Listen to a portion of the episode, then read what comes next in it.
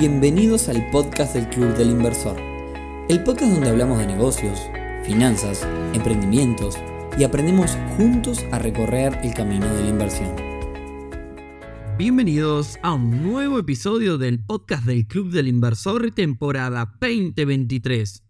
Hoy viernes 28 de abril, episodio número 153, en el que vamos a responder el porqué del hermoso título de este episodio, porque todo es un negocio financiero.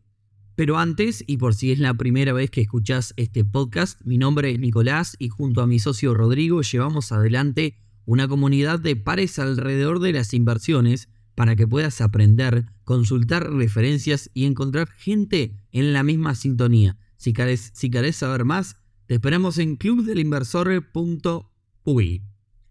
Bueno, antes de arrancar el episodio de hoy tenemos algunos interesantísimos avisos parroquiales. Primero, como muchos habrán visto, junto a la gente de la Asociación de Jóvenes Empresarios, AGE, y financiado por la Agencia Nacional de Desarrollo, además de estar esponsoreados por los amigos de VIP Rentacar que nos prestan los vehículos, estamos haciendo una gira por todo el país y en este 2023 vamos a estar visitando nueve ciudades del interior del Uruguay. Llevaremos charlas de inversión y temas empresariales, pero por sobre todo la idea es poder tener un espacio para encontrarnos con todos ustedes que nos siguen desde cada rincón. El aviso es entonces para este próximo 4 de mayo de, 2023 que vamos a estar en la ciudad de Paysandú, Así que a toda la gente del litoral que nos esté escuchando, los esperamos, es totalmente gratuitos y para anotarse simplemente nos escriben en las redes y les mandamos el link. Esta ya es la tercera parada de nuestras nueve paradas de la gira del Club del Inversor IAG 2023, así que gente del litoral, los esperamos a todos. Segundo aviso parroquial, pero no menos importante, el año pasado hicimos el Te Invierto, una competencia entre emprendimientos con un gran premio final, que fue un éxito. Bueno, este año la Universidad Católica nos propuso organizar en conjunto algo similar, con un foco un tanto más educativo. Así que, uno, si tenés un emprendimiento y estás buscando inversión, financiamiento y te interesa aprender del tema, podés anotarte hasta la semana que viene que cierra el plazo. O sea, hoy estamos a viernes 28 de abril. Hasta el 2 de mayo se pueden anotar. Así que nada, eh, apurarse si tenés un emprendimiento y te interesan este tipo de cosas. Por otra parte, si sos inversora o inversor y querés conectarte con emprendimientos en busca de capital, también te quedan tres días para poder anotarte. ¿Cómo se anotan? Lo mismo, nos pueden escribir a las redes, arroba Club en Instagram, o si no, nos piden cualquier dato que necesiten a través de nuestro correo electrónico info.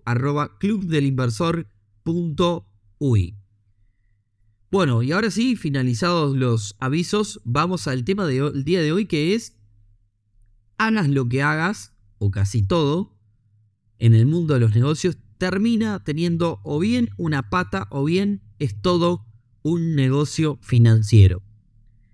Y para entender de qué estamos hablando, comencemos definiendo qué entendemos por negocio financiero o a qué nos vamos a referir cuando estamos usando este término. Negocio financiero es cualquier tipo de actividad que involucre gestión del dinero. En otras palabras, negocio que usa plata para generar más plata. Un negocio financiero se basa en dinero para generar más dinero. Entonces, lo que estoy dejando entender cuando digo que todo es un negocio financiero, me refiero a que todos los negocios, por más que no los veamos, son negocios donde se usa plata para ganar más plata. Y quizás vos me decís, bueno, obvio Nico, yo uso plata para comprar mercadería que luego vendo y gano más plata. No, no es a lo que voy. Yo te hablo de que tu producto o servicio en muchas ocasiones es una excusa o un vehículo para construir un negocio financiero. Y para que se entienda más claro, te voy a dar varios ejemplos. Compraste un apartamento que todavía no se construyó en 120 mil dólares. Lo compraste en el preproyecto o en pozo, en una etapa temprana. Al año, cuando la construcción avanzó, el mismo apartamento aumentó su valor y vale 140 y lo vendiste. Pero no lo vendiste terminado, lo vendiste todavía en el proceso. ¿Qué es lo que hiciste ahí? Bueno, pusiste un capital en un activo que se fue valorizando para retirar capital. Y retirar una ganancia en determinado plazo. Entonces, hiciste un negocio financiero. Está bien, con un inmueble como vehículo detrás para poder hacerlo. Pero si era un apartamento o si era un contenedor repleto de lámparas que se valorizan, para vos era lo mismo. Eh, entonces, en, definitiva, la intención es hacer un negocio financiero con una excusa como vehículo. Te voy a dar otro. Empresa de rubro textil, supongamos, que te paga un 7% anual en dólares. La empresa se da vuelta, toma tu capital al 7 y lo coloca al 14. Y no hablo de ninguna particular por las dudas. ¿En qué coloca? Bueno, probablemente tenga mucho que ver con la industria textil. Pero quizás la empresa no vende ropa, no hace nada eh, que nosotros podamos identificar claramente la industria. Andás a ver, lo que está haciendo la empresa es un negocio financiero. Y dije industria textil, por decir, pero conozco muchos casos de este estilo. Te doy otro ejemplo. Eh, empresa que vende vehículos financiados para poder prestar dinero con una garantía. ¿Es una automotora? Y sí, probablemente. Pero es más un banco que una automotora. Y de esto sí que conozco un montón de casos. Otro más, supermercados. Los supermercados tienen un gran componente financiero. Mueven el dinero que reciben al día y pagan, es decir, se dan vuelta y lo pagan a sus proveedores de forma diferida. O sea, eh, a varios días, ¿no? 90 días, 120 días y demás. ¿Qué es el supermercado? Bueno, es un banco disfrazado de venta de artículos básicos que gana, probablemente gana más por banco que por la venta de los artículos. Ahora bien, podríamos citar ejemplos montones, podríamos estar todo el día citando ejemplos, ¿no? Pero quizás lo jugoso de todo esto es, bueno, si todo es un negocio financiero, de hecho, los invito a pensar en los mecanismos de inversión. No sé, los que han pasado por este podcast o los que están dentro del club. Mi finanza, por ejemplo, es un negocio financiero. Eh, nuda propiedad. Es un negocio financiero, adelanta plata de las personas que tienen un bien y así podríamos estar, si pensamos en los mecanismos de inversión, casi todos son negocios eh, financieros. Entonces, lo jugoso de esto es, si todo tiene un componente financiero que quizás no lo estoy viendo, ¿cómo puedo hacer que mi negocio, yo tengo una ferretería, tengo una papelería, ¿Cómo puedo hacer que mi negocio obtenga ganancias como negocio financiero o se convierta en uno como tal o posea una parte financiera? ¿Bien? Bueno, primero que nada hay que entender que el objetivo es hacer de nuestro negocio un poco más rentable siguiendo eh, algunas de las ideas que, que les vamos a contar. Si nosotros nos focalizamos solo en esto y descuidamos 100% el, rubro principal de nuestro negocio, esto no va a andar. El rubro principal del negocio tiene que andar, siempre. Entonces, después, atrás de eso, vamos a usar eso para, para tratar de generar un poco más rentabilidad. Entonces, paso número uno. Necesitamos que haya movimiento de dinero para construir un negocio financiero en nuestra empresa. Cualquier clase de movimiento de dinero. No tiene por qué ser dinero nuestro puede ser dinero de terceros, eh, puede ser como sea, pero tenemos que lograr poder por lo menos intervenir en el medio. Vamos con un ejemplo bobo, y yo acá no soy abogado, así que no sé si estoy diciendo algo que está permitido o no, pero para hacer una suposición de cómo podríamos intervenir en, en dinero de terceros. Supongamos que se pudiera eh, que los invito si hay alguien especializado en esto que nos cuente si es posible, pero yo tengo una inmobiliaria, ¿verdad? Entonces, Daniela le paga a José 500 dólares de alquiler todos los meses con la inmobiliaria de por medio, es decir, yo intervengo en esa transacción. Y José necesita dinero para algo puntual. Entonces, ¿cómo construimos un negocio financiero? Bueno, podríamos decirle a José, mira, Daniela te está pagando cuotas de 500 dólares. Yo lo que puedo hacer es, te adelanto 10 cuotas de Daniela, decir, te doy 5 mil dólares. En realidad, más que te doy 5 mil dólares, te doy 4.700. Y lo que te cobro son 10 cuotas de las que me paga Daniela. Durante 10 cuotas yo no te devuelvo el dinero. ¿Bien? Entonces, me voy cobrando esa cuota, yo le doy 4.700 y me cobro 5.000. En esos 300 está mi ganancia. Entonces, una de las formas es hacer esto, modificar los tiempos del dinero adelantando para un lado o para otro. ¿Cuál puede ser otra eh, alternativa a esto? Bueno, otra alternativa puede ser hacer lo que hacen los supermercados, vender el costado y arreglar con nuestros proveedores para pagarle de forma diferida. En ese lapso que pasa, en ese tiempo que ganamos, eh, invertir ese dinero, que en realidad no es un dinero nuestro, es un dinero que se lo debemos a los proveedores. Y acá me gustaría hacer una aclaración, un parate. Y esto, si fuera un texto, iría con mayúsculas y con signo de exclamación. Esto que estoy contando es para alguien avanzado. Bajo ningún concepto me hagan caso si se consideran principiantes en, en las finanzas.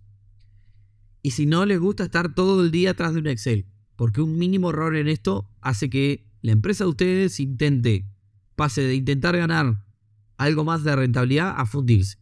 Bien, esta es una de las razones por las cuales las empresas quiebran. Entonces, acá esto es bastante delicado.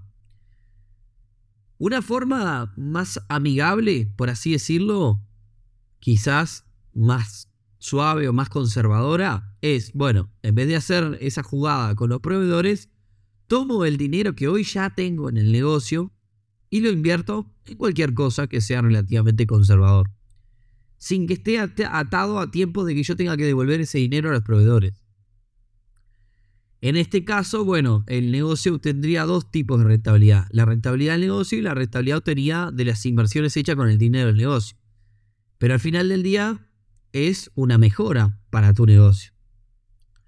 La otra opción que hace una conocida casa de electrodomésticos y demás, de aquí en Montevideo, es la de vender barato y financiar todo con financiación de la casa. Nuevamente, es un negocio que se parece más a un banco que a una casa de electrodomésticos. Otra variante de esto es, bueno, vendiste un producto por 10 mil pesos, lo cobras 12 mil pesos financiados y vendés ese crédito al cobrar, es decir, esos 12 mil financiados se lo vendés a una financiera en 11. Fíjate que vos vendías el producto en 10 y lo vendiste en 11 finalmente, y lo, lo cobraste contado porque se lo vendiste ese crédito, se lo tercerizaste. Si vos en ese producto tenías un margen de un 10%, o sea, si de esos 10.000 a vos te quedaban 1.000 pesos libres, ahora tenés un margen de un 20, porque te quedan los 1.000 más los 1.000 que ganaste con la financiación y que cobraste todo contado. ¿Qué otra cosa podemos hacer? Bueno, utilizar nuestro negocio y el flujo de dinero para obtener créditos bancarios a tasas muy bajas. Quizás 10, 15, 20, 30 mil dólares para nuestra economía del hogar es un dineral. Para la mayoría, por no decir todos los que nos están escuchando. Conseguir, o sea, conseguir ese dinero para nuestra empresa no es tan, eh, tan relevante porque quizás representa la facturación de un mes. Ese dinero para nuestra empresa no es tan relevante. O sea, es relevante, por supuesto, pero eh, eh, nuestra empresa, generalmente las empresas manejan otros volúmenes. Entonces, no es lo mismo el dinero de la economía del hogar que el dinero de la empresa. Entonces, al facturar mucho dinero, depende del rubro en que te manejes, conseguir un crédito a tasas relativamente bajas, 5 o 6%, no es tan complicado si tenemos una buena relación y un buen acuerdo con los bancos. ¿Qué pasa si conseguimos ese dinero al 5 o 6%, nos damos vuelta y lo invertimos al 8 o al 9%? Estamos ganando dinero con dinero que no es nuestro. Bien, esa es otra forma de construir un negocio financiero. Repito, otra de las formas eh, avanzadas, ¿no? Todo esto que estoy diciendo es bastante avanzado. Si no estás ordenado, espera al próximo capítulo o escucha otro episodio nuestro. Otra vuelta más rebuscada, pero bueno, vuelta al fin. Supongamos que tenés una empresa que vende servicios de hosting para alojar páginas web. Ese hosting vos lo compras en el exterior y lo pagás con tarjeta de crédito, quizás una tarjeta del exterior.